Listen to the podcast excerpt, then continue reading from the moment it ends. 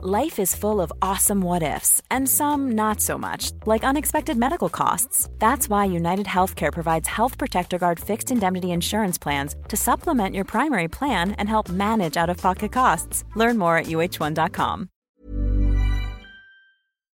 Gustavo Petro o Rodolfo Hernández. Uno de los dos será el próximo presidente de Colombia. Pero, ¿cuáles son exactamente las propuestas? ¿Cuál es el programa de Rodolfo Hernández? Veámoslo.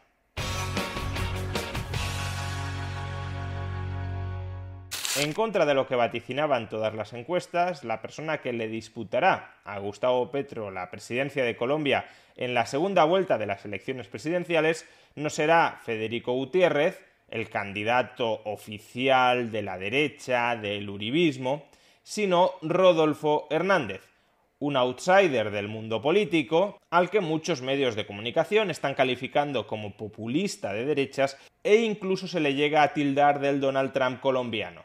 Y es verdad que es una persona que viene totalmente de fuera del establishment político establecido en Colombia. Es verdad que es una persona bastante excéntrica en algunas de sus declaraciones, incluso que mete la pata estrepitosamente en alguna de ellas, quizá la más famosa sea esta. Yo soy seguidor de un gran pensador alemán que se llama Adolfo Hitler. No es que Rodolfo Hernández sea admirador de Hitler, él mismo con posterioridad pidió disculpas y lo atribuyó todo a un lapsus. Un, un desliz, un lapsus lo puede cometer cualquiera y yo lo cometí.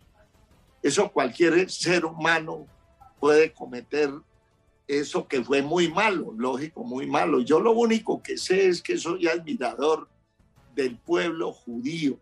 Le pido al pueblo judío y a todos los colombianos, si los lastimé con ese lapsus, vuelvo y repito, que tuve, les pido perdón, mil excusas. La cagué. La anécdota creo que puede reflejar bien quién es el personaje delante de Rodolfo Hernández. Un político que habla de prácticamente todo y mete en muchas ocasiones la pata. Sin embargo, sería un error pensar que esta misma excentricidad que demuestra el personaje de cara al público también es una excentricidad que se traslada a su programa político. Es decir, que si el personaje es un personaje disparatado, el programa político, las propuestas electorales de Rodolfo Hernández también son disparatadas. Y no lo son, o al menos no lo son dentro de las directrices socialdemócratas en las que se mueve la campaña electoral colombiana. Si uno se lee el programa electoral de Rodolfo Hernández, lo que encontrará son muchas propuestas socialdemócratas, como ahora vamos a ver, incluso alguna con algún tinte liberal. Pero no encontraremos locuras o imposibles, o al menos no, en mayor medida que los que cabe encontrar en el programa electoral de Gustavo Petro. Por ejemplo, propuestas en materia educativa. Una buena idea es la que plantea en este punto quitarle el manejo de las universidades a los políticos para entregárselo a los más reconocidos académicos, intelectuales y pensadores, de manera que tomen la reserva moral como principal arma y proyecten la transformación de la humanidad sin ocuparse de responsabilidades administrativas. Las instituciones contarán con gerentes que se hagan cargo de la administración, mientras los académicos se encargan de los programas, investigaciones y desarrollos curriculares. Según cómo se implemente esta propuesta, es decir, despolitizar las universidades y profesionalizar a través de gestores y académicos de reconocido prestigio y de reconocido nivel puede ser una buena medida para el sistema educativo del país. Por supuesto, si se implementa mal, también puede ser un asalto absoluto a la universidad, cargándose la autonomía universitaria. Pero se trata de una medida que, en principio, tiene sentido. Pero luego nos encontramos con otras medidas que desde luego generan rechazo entre lo que podríamos llamar el electorado liberal, es decir, aquellas personas que quieren menos Estado y más sociedad civil.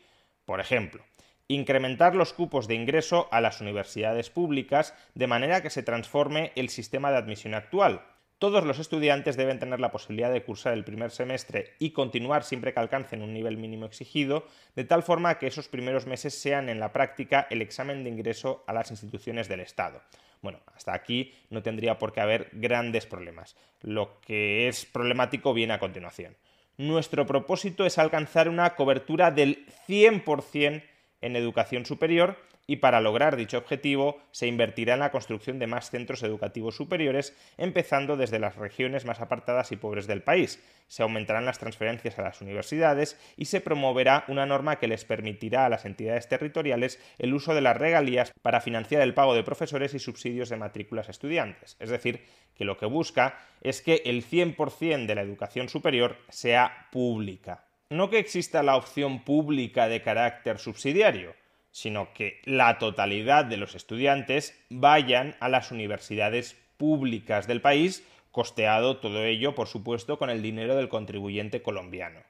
Y a su vez también promete condonar la deuda estudiantil, condonar progresivamente las deudas de los estudiantes con el ICETEX, aplicando inicialmente tres filtros. Estudiantes activos, con el fin de evitar la deserción, quienes hacen parte de los estratos 1 y 2, quienes obtengan los mejores promedios. En política sanitaria, su propuesta estrella consiste en establecer un control de precios a los productos y servicios sanitarios para así estrechar, reducir los beneficios de las aseguradoras privadas. Diseñar un modelo de control de precios a partir de un sistema de análisis de precios unitarios aplicable a todos los procesos de prestación de servicios de salud, de manera que los costos no se salgan de un rango de utilidad de beneficio aceptable con reglas de juego claras en lugar de introducir competencia y transparencia en los precios sin controlarlos en caso de que creas que los beneficios de las empresas privadas en el sector de salud son excesivos, lo que haces es meter al Estado de golpe controlando precios, estrangulando financieramente al sector y conforme el sector vaya marchitándose, expandir la provisión pública hasta ir socializando poco a poco el sistema de salud colombiano. En materia de vivienda, sin embargo, sí tiene buenas ideas porque son unas ideas que van ligadas a aumentar desde el mercado la oferta de viviendas, abaratando, por tanto, su precio. Fijar incentivos asociados a la habilitación de suelo, es decir, sacar más suelo a mercado para poder construir más, para los municipios y distritos que cumplan las metas según requisitos, parámetros y criterios que defina el Gobierno nacional trabajar de la mano de los municipios para gestionar las tierras necesarias, generar un instrumento de habilitación fast track de tierras para los proyectos de vivienda, es decir, que se puedan recalificar rápidamente los suelos cuando sea necesario para construir nuevas viviendas. Hey, it's Ryan Reynolds and I'm here with Keith, co-star of my upcoming film If, only in theaters May 17th. Do you want to tell people the big news? All right, I'll do it. Sign up now and you'll get unlimited for $15 a month in six months of Paramount Plus Essential Plan on us. Mintmobile.com slash switch. Upfront payment of $45 equivalent to $15 per month. Unlimited over 40 gigabytes per month. Face lower speeds. Videos at 480p. Active Mint customers by 531.24 get six months of Paramount Plus Essential Plan. Auto renews after six months. Offer ends May 31st, 2024. Separate Paramount Plus registration required. Terms and conditions apply if rated PG. Here's a cool fact. A crocodile can't stick out its tongue. Another cool fact you can get short term health insurance for a month or just under a year in some states. United Healthcare short term insurance plans are designed for people who are between jobs, coming off their parents' plan, or turning a side hustle into a full time gig. Underwritten by Golden Rule Insurance Company, they offer flexible, budget friendly coverage with access to a nationwide network of doctors and hospitals. Get more cool facts about United Healthcare short term plans at uh1.com. Hey, Dave. Yeah, Randy. Since we founded Bombus, we've always said our socks, underwear, and t shirts are super soft. Any new ideas? Maybe sublimely soft. Or disgustingly cozy. Wait, what? I got it. Bombus. Absurdly comfortable essentials for yourself and for those facing homelessness. Because one purchased equals one donated. Wow, did we just write an ad? Yes. Bombas. Big comfort for everyone. Go to bombas.com slash ACAST and use code ACAST for 20% off your first purchase. No es que sea como tal una propuesta liberal, lo liberal sería liberalizar el suelo y los usos del suelo, pero al menos va en la buena dirección. En materia de feminismo e igualdad de género, tal como él mismo lo denomina, y para que veamos que Rodolfo Hernández no es un populista de derechas al uso, es decir, no tiene un discurso en contra del feminismo hegemónico, lo que propone Rodolfo Hernández es que la mitad de todas las nuevas plazas de funcionarios vayan sí o sí reservadas a mujeres, en particular atacar la desigualdad de género con una política de empleo en la que por lo menos, por lo menos, el 50% de los cargos de todo orden dentro de la administración pública sea asignado a mujeres con igualdad salarial, tal como se hizo en la administración de Bucaramanga durante el periodo 2016-2019. Al menos el 50% del gabinete será ocupado por mujeres, con prioridad de la población joven, las madres cabezas de hogar y las personas con discapacidad. Esto es algo que ni siquiera la izquierda feminista más radical reclama, por ejemplo, en el caso de España. En España, como es lógico, las plazas de funcionarios deben ser ocupadas en función del mérito y de la capacidad de los aspirantes. Y ser hombre o ser mujer, en principio, no es muestra ni de mérito ni de capacidad. En materia agraria, con respecto al sector agrícola, lo que plantea, lo que propone Rodolfo Hernández es una mezcla de subsidiación y proteccionismo. En particular, mantener los subsidios existentes y crear los necesarios para equilibrar los costos del campesino colombiano con los productores extranjeros y así generar condiciones de equidad entre los exportadores y los productores del renglón agropecuario. Por ejemplo, en los cultivos de maíz donde los productores colombianos no tienen cómo competir con los estadounidenses. Y a su vez, prohibir las importaciones de productos que el campo colombiano produzca hasta tanto no se haya asegurado su venta y se haya surtido el mercado local. Es decir, que solo se podrá importar a Colombia aquello que no se produzca en Colombia o aquello que se produzca en Colombia solo en la medida en que no se produzca lo suficiente dentro de Colombia. Bueno, este es un modelo muy similar al de la PAC en la Unión Europea o al de las ayudas subsidios agrarios en Estados Unidos. Es un error porque al final el contribuyente colombiano subvenciona que al final se le encarezca la cesta de la compra. Por tanto, paga dos veces por este disparate para que alguna parte del campo colombiano se mantenga en una situación de no competitividad, en lugar de adaptarse y volverse competitivo, se le consolida en una situación de no competitividad, ya digo, a costa del contribuyente colombiano. En materia medioambiental, al menos no propone como Petro prohibir ya las nuevas inversiones en combustibles fósiles, pero, al igual que Petro, sí señala que deben ser abandonados diseñar una política amigable con el medio ambiente responsable en el uso de los recursos no renovables a través de alternativas energéticas, solar, eólica, undimotriz, vapor del magma, que en el largo plazo elimine la dependencia de la industria extractiva fósil.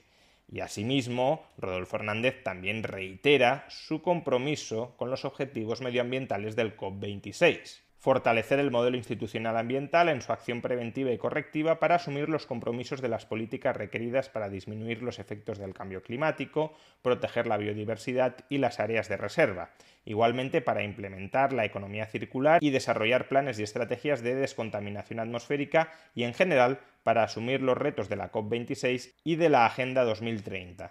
En cuanto a la promoción de la empresarialidad, en general encontramos buenas ideas en el programa de Rodolfo Hernández incentivar la creación de emprendimientos digitales y apoyar financieramente y en asesorías a emprendedores jóvenes que busquen construir empresa antes de tener su primer empleo o a las personas que por razones laborales ya no encuentran una oportunidad laboral. En el fondo se trata de impulsar la cultura del cuentapropismo, persona que trabaja para sí misma, pero desde la formalidad disminuir las barreras de entrada a los nuevos empresarios, simplificando y reformando la estructura de trámites, impuestos y costos de renovación, entre otros procesos, incentivar el emprendimiento entre los jóvenes estableciendo iniciativas de no pago por impuesto hasta que cumplan tres años de operación y rendimientos sostenidos, mejorar la competitividad de las empresas colombianas al eliminar los impuestos a la adquisición de bienes de capital. Sin embargo, esto también hay que ponerlo en relación con la propuesta fiscal estrella de Rodolfo Hernández, que es reducir el IVA desde el 19 al 10%. Aparentemente una muy buena noticia, pero que en realidad no lo es. ¿Qué, ¿Cuál es la idea? El IVA. El IVA está monstruosamente caro en Colombia. El 19%. Esa cuantía eh, da para que empiecen a mirar cómo se hace ilusión, cómo no se paga, cómo se hace trampa. Entonces, tenemos que poner una cifra que sea más, más caro hacer trampa que pagarla. ¿Qué es lo que digo? El 10% para todos. El IVA es uno de los principales impuestos que pagan los colombianos, actualmente está en el 19% y Rodolfo Hernández lo quiere rebajar al 10%. Aparentemente, como digo, suena muy bien el liberal se va a oponer a que se recorte uno de los principales impuestos del país a la mitad. ¿Dónde está el problema? que en realidad no se busca reducir el IVA, sino incrementarlo. El IVA es un impuesto que se paga sobre el valor añadido, con la idea de que sea el consumidor final quien lo pague todo. Para ello, el empresario que ha pagado IVA sobre un producto del que no es consumidor final, es un producto intermedio en su cadena de producción, ese empresario tiene derecho a deducirse el IVA que ha pagado sobre ese producto. ¿Por qué? Pues porque el coste del input que ha adquirido se trasladará al precio final, el precio final ya tendrá IVA y ese IVA lo pagará en exclusiva el consumidor, no el consumidor y el empresario dos veces, sino solo el consumidor. Pues bien, lo que plantea Rodolfo Hernández sí es bajar el IVA del 19 al 10%, pero eliminando la posibilidad de que los empresarios se deduzcan el IVA que han soportado. Es decir, en todos los tramos de la cadena de valor se pagaría un impuesto sobre el consumo, sobre el gasto, del 10%. Es lo que se conoce como un impuesto en cascada.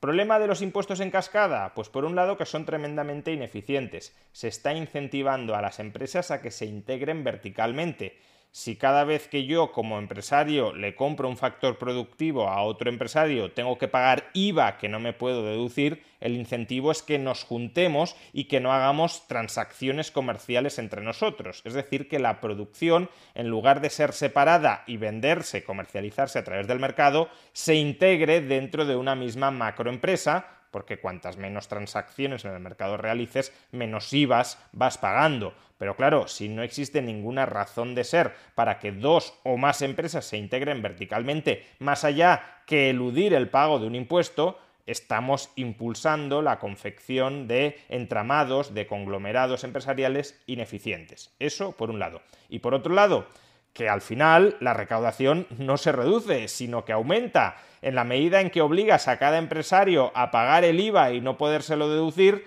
aunque el IVA baje del 19 al 10%, en el conjunto se termina recaudando más. Y eso no es algo que me invente yo, eso es algo que el propio Rodolfo Hernández reconoce en su programa. Vende su reforma fiscal del IVA como una forma de incrementar la recaudación en contra de la sociedad colombiana. Por tanto, no es una medida para bajarles los impuestos, sino para subírselos. Y por último, en materia de relaciones internacionales o de política interior, Rodolfo Hernández propone restablecer relaciones consulares con Venezuela desde el primer día de gobierno y con todos los demás países con los cuales se han roto los lazos diplomáticos en los últimos años, y a su vez cumplir estrictamente con los acuerdos firmados con las FARC promover y hacer evidente la voluntad de la implementación del acuerdo con las FARC. Hay que cumplir con el cronograma, brindar a las reincorporaciones el trato más digno, razón por la cual las fuerzas públicas se ocuparán de defender a los firmantes que siguen con la voluntad de legalidad sus vidas y sus negocios. En definitiva, Rodolfo Hernández no es un derechista exaltado, tal como nos lo pretende vender parte de la prensa, entregada completamente a la causa de que Gustavo Petro sea presidente, causa por otro lado muy legítima siempre que haya transparencia editorial. Rodolfo Hernández es una mezcla de socialdemocracia con mercantilismo y con algún mínimo muy poquito, pero mínimo tinte liberal en alguna de sus propuestas en materia de vivienda y en materia de emprendimiento, pero fundamentalmente es socialdemocracia y mercantilismo, es decir, más gasto desde el Estado, más regulaciones desde el Estado para proteger a los productores nacionales no competentes frente a la competencia exterior en contra del consumidor colombiano, y es en definitiva menor libertad económica para Colombia. Algo parecido a lo que propone Petro, pero quizá menos radical. Y aunque Rodolfo Hernández venga de fuera del establishment político, creo que después de haber leído las líneas maestras de su programa, a todos nos queda bastante claro que es un programa muy alineado con el establishment político.